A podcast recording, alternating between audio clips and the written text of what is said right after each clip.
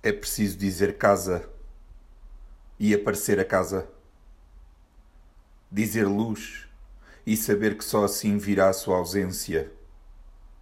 Usar o gesto, substituir a palavra, olhar para os lugares e ver apenas os lugares, tirar o alfabeto das coisas, tornar ausente o dizer.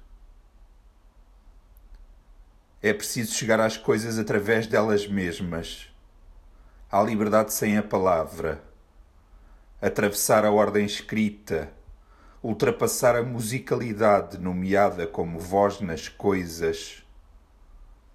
Interromper o ímpeto. A circunstancialidade.